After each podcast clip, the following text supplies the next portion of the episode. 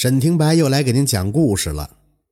话说呀，在古代的时候，淮安城里边有个李员外，他们家那是家财万贯、富甲一方啊。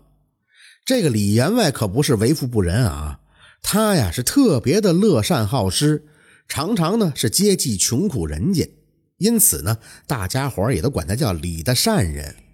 有这么一天，李员外家里边来了一位老道。说是要讨些斋饭，这李员外心善不说，本身又对僧道等出家人很是尊敬，便将那道人请入了府中设宴款待。就在吃饭的时候，李员外的家眷们也在房中，其中一个小妾长得是貌美如花。此时那个道人却不停地盯着人家小妾在看，太无礼了。李员外就有些不悦了。挥手就让家眷们都进了后堂，在酒足饭饱之后，两个人在屋中闲谈。这道人突然就问李员外：“可知这附近已有多人无端失踪的事儿啊？”李员外点了点头，说道：“呃，最近这事儿是闹得沸沸扬扬的，人心惶惶啊！失踪的人生不见人，死不见尸的，坊间盛传是有妖邪作祟，害人性命。”可咱们也不知道是真是假呀。确实如此，贫道正是为此事而来。那妖邪现今就在善人的府中。李员外听了以后就大吃一惊，可这心中却将信将疑。我是在附近寻找妖邪踪迹，路过善人的府宅，看到这里妖气冲天，便借故入府查探。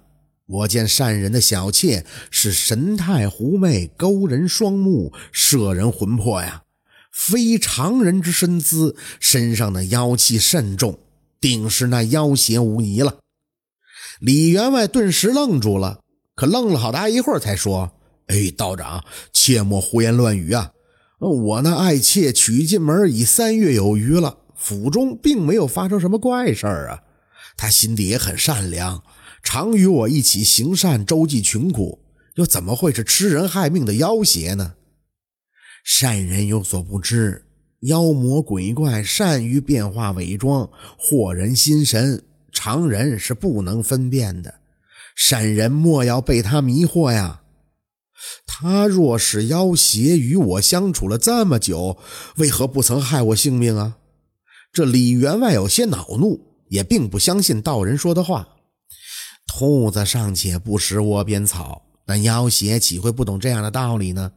他既然隐匿于此，定然不会做这暴露行踪之事。况且善人你好行善事，阴德昭彰，气运隆盛，那妖邪在你身旁汲取着善力，以助自己修行，短时间内自然不会害你性命。不过这时日一久嘛。善人呀，你的运势殆尽，那妖邪怕是就要加害于你喽。李员外对道人所言那是半信半疑，他更不愿意相信自己宠爱的妾室竟是一个妖孽。道人叹息说道：“哎，善人呀，你竟如此的糊涂，大难当头尚不自知罢了。你若还不相信贫道所言，那明日乃是月圆之夜。”凡是妖魔精怪，逢月圆之夜便会现出原形。届时，善人可对那小妾是多加留意便可，以证贫道所言真伪。道人言罢，便拂袖离去。临走之前，又告诉李员外，自己呢就住在城南的城隍庙中，若有事儿，可到庙中找他。道人走了以后，李员外心中隐隐的有种不好的预感。他想起自己与那小妾相遇的地方，那是一片坟地。那天他外出办事回来，已经是深夜了，披星戴月的往家赶，途经一片乱葬岗，突然就见到一个女子，是衣衫凌乱，坐在地上抽泣不已。李员外的心性善良不疑，赶紧上前询问发生了什么事儿。女人就说自己与父亲逃荒至此，遭遇了劫匪。不仅将身上的财物抢劫了一空，更是想要对他图谋不轨。其父拼死相护，他才得以逃脱。逃至此处已经迷失了方向。他孤身一人，无依无靠，被困在这阴森之地，心中害怕，方才哭泣。李员外见那女子哭得梨花带雨，楚楚的可怜，便心生怜惜，将她带回了府中。又念及孤苦无依，便让她在府中暂住。日久天长啊，两个人时常相见。这李员外见她长得真是貌美，一颦一笑间荡人的心神啊。于是便动了妄念，想要纳其为妾。那女子说自己一人流落他乡，无依无靠的，也承蒙着李员外的照顾，感激不尽。若是能嫁进李家，自然好了。李员外听了以后就很是高兴，不日便将这女人娶进了门。当时李员外并未觉得她有什么问题，但今天细细想来，那小妾的来历也确实可疑。这时逢盛世，也从未听过哪里闹灾荒，他却说是逃荒之人，那不是胡言乱语吗？此地太平，人人都路不拾遗，夜无闭户，又哪儿来的劫匪呢？若依他所说，他父亲为救他与劫匪周旋，生死未卜，可他却从未想过要去寻找那父亲，这很是不合乎常理呀。诸多的疑点让李员外的心中惴惴不安，不由得就对那小妾有了戒心，暗暗的观察她，但却也未发现有什么异常。一晃就到了第二天的夜里，李员外又与那小妾同眠共枕，可是心中惦记着道人所说的那些，忐忑不安，也就没睡着。刚过了亥时。李员外就突然间发现那小妾小心翼翼地起了身，向外边走去。他心里一惊，赶紧起身尾随其后。皎洁的月光下，小妾的身影看得真切。开始是快步的走，后来竟慢慢的奔跑起来。随着时间的流逝，空中的月亮渐渐的变圆。等到满月凌空，只见那小妾忽的就地一滚，竟化为一只黄皮的狐狸。忽见一物从他头顶上掉落下来，李员外定睛一看，顿时是大惊失色。那竟然是一个人的头骨。这狐狸用一只前爪抱着，向前面跑去。李员外咬了咬牙，壮着胆子远远的跟随着，想要看看这狐狸精到底要干什么。不多时，只见这狐狸精来到了一处荒郊坟地里，目露幽光，至仰头望月。那皓月如圆盘，光洒如银丝，累累贯穿，垂下人间。狐狸精闭上双眼，张嘴吮吸，竟见那缕缕的银丝都吸入了口中。李员外顿时就明白了，这狐精是在吸收月华，修炼道行。